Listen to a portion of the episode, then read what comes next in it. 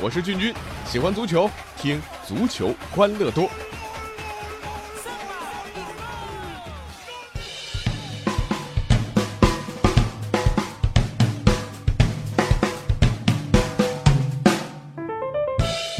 欢迎来到我们今天的足球欢乐多，我是君君。昨天深夜啊，足协的新政策在足球圈和球迷里是炸开了锅啊。呃，下赛季说这个中超、中甲各俱乐部整场比赛累计上场比赛的 U23 国内球员必须啊和这个上场比赛的外籍球员的累计人数相同。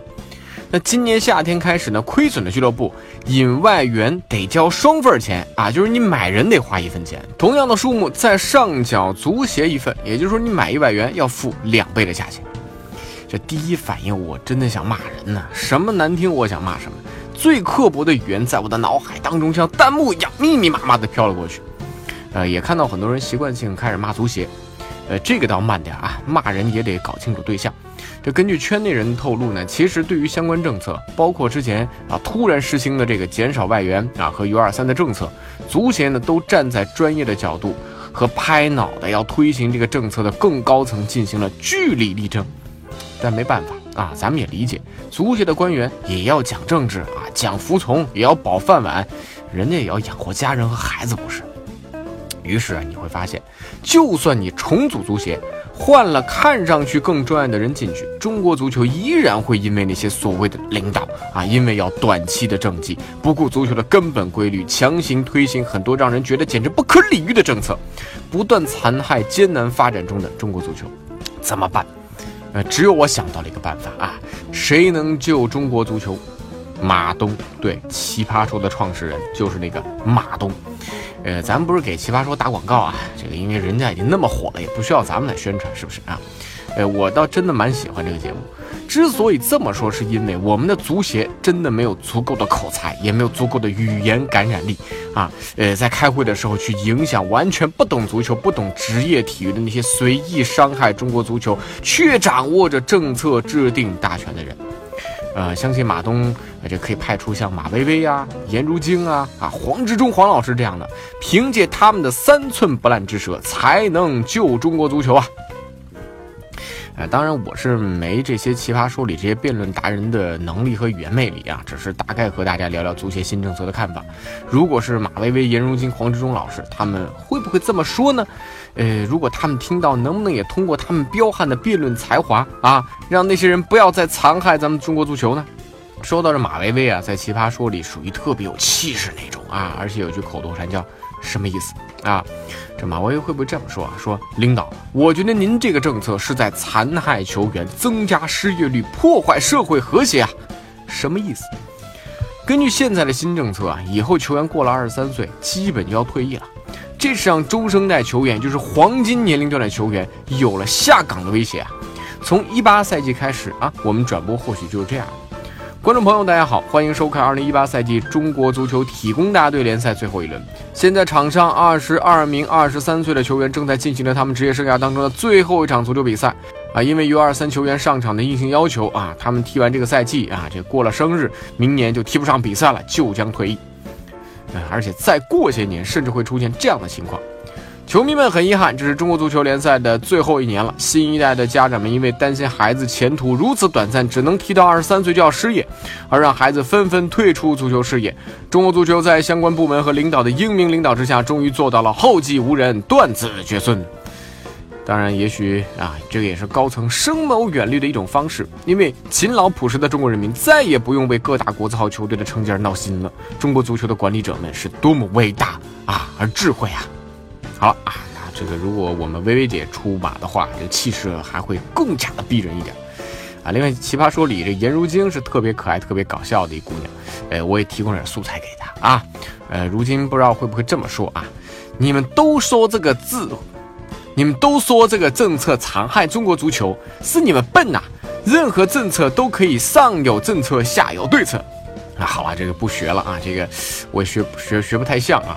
其实所谓的上有政策下有对策，你可以先上三个 U 二三的首发，很快呢用三个外援把他们依次换下来，对不对？如果觉得这个不够完美，好，我首发三个外援啊，首发我也不要上 U 二三球员了，最强班底出战，第八十八分钟换上 U 二三甲，第八十九分钟换上 U 二三乙，第九十分钟换上 U 二三丙。三分钟啊，三个 U 二三球员换下三个外援。三分钟之后，裁判鸣哨，比赛结束了。哎，这就完美了吗？还没有。我可以首发三个外援，一个 U 二三的球员，和现在一样。然后呢，用另外一个 U 二三的乙球员换下 U 二三甲，再用 U 二三丙换下 U 二三乙，这样还能节省一个换人名额啊。这还没完，还有更绝的，我可以首发七个外援，四个 U 二三球员。临近比赛结束，再用三个 U 二三换下四个 U 二三里面的那三个，一场比赛可以上七个外援，而且打满全场，极致啊啊！这比现在这个啊这个外援上场时间多多了啊！这当然还有一种啊，我就全华班来给你玩，我不用外援了，你也不能强迫我使用 U 二三球员吧？套用唐伯虎点秋香里面一句话：谁敢和我比狠呢？不要抱怨政策差，是你们没有想到好办法。那其实最后呢，哎，这个还是要黄志忠老师出马，讲讲故事，触动心灵。呃，这里呢就有一个香港联赛的案例啊，这个也是我看到的，和大家一起来分享。呃，作为亚洲四小龙之一的香港，曾经因为经济腾飞，足球市场呢也非常的繁荣，很多球队花大钱买外援。红极一时，当时那个队叫金工，基本呢相当于这两年的广州恒大啊。买进的球员包括前国足主帅阿里汉啊，曾经参加过七四年世界杯决赛的德容啊，呃，从七九到八五实现了香港联赛的七连冠。而跟金工分庭抗礼的啊，是曾经引进了多名英伦三岛名将，获得数次联赛亚军和多个杯赛冠军的保路华。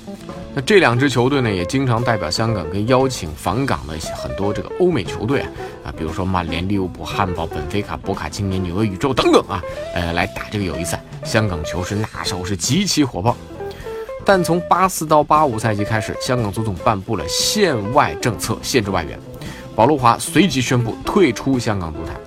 到了八五到八六赛季，外援政策进一步限制到注册两个上两个。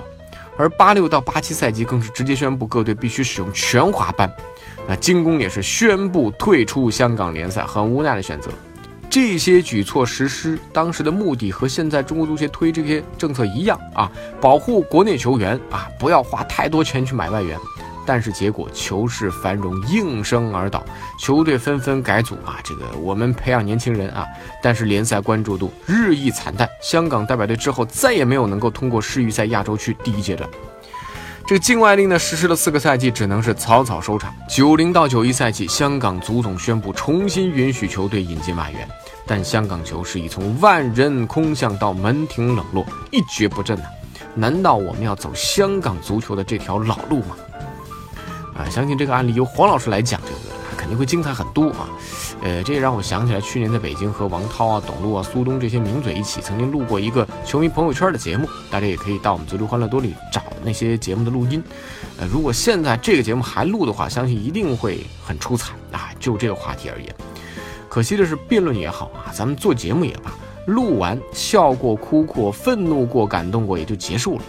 但这样半夜鸡叫的足协奇葩政策，会给中国足球，尤其是职业足球带来深远的伤害。